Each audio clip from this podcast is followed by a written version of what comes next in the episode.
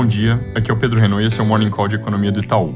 Começando pelos Estados Unidos, hoje tem divulgação da inflação ao consumidor de novembro, que deve ir com aceleração do núcleo do CPI para 0,8% de alta no mês e 5,2% no ano contra ano nas nossas projeções, estão acima do consenso de mercado, que tem 0,5% de alta por mês. A gente tem projeção para inflação no curto prazo acima das expectativas atuais. A gente também espera mais altas de juros ao longo dos próximos anos nos Estados Unidos e acreditamos que, se estivermos certos, esses próximos dados podem ser importantes para uma reprecificação do que vai ser juro por lá.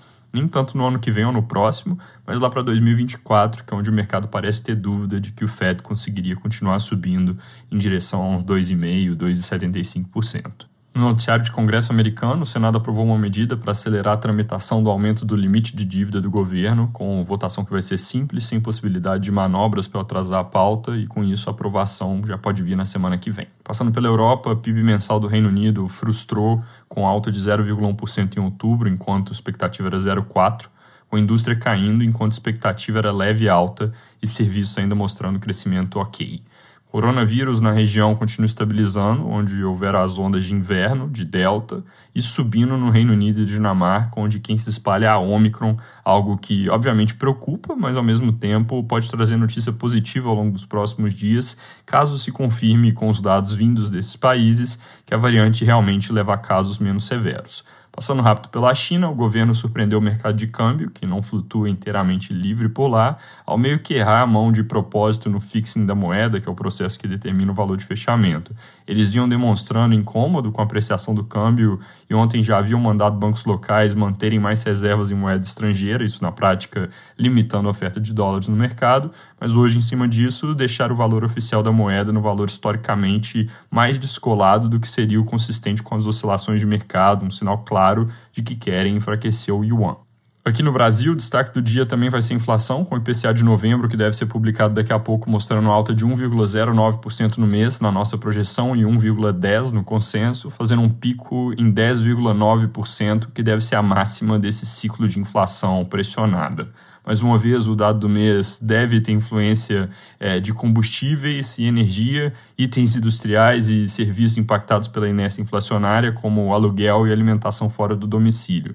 Esse número de hoje vai ser super importante, porque depois do voto de perseverança do Copom na quarta-feira, se houver surpresa para cima com o IPCA, deve ter mais gente no mercado ajustando para cima as projeções de juros para o ano que vem, que já estão lá para casa dos 12%. Lembrando, a nossa é 11,75%.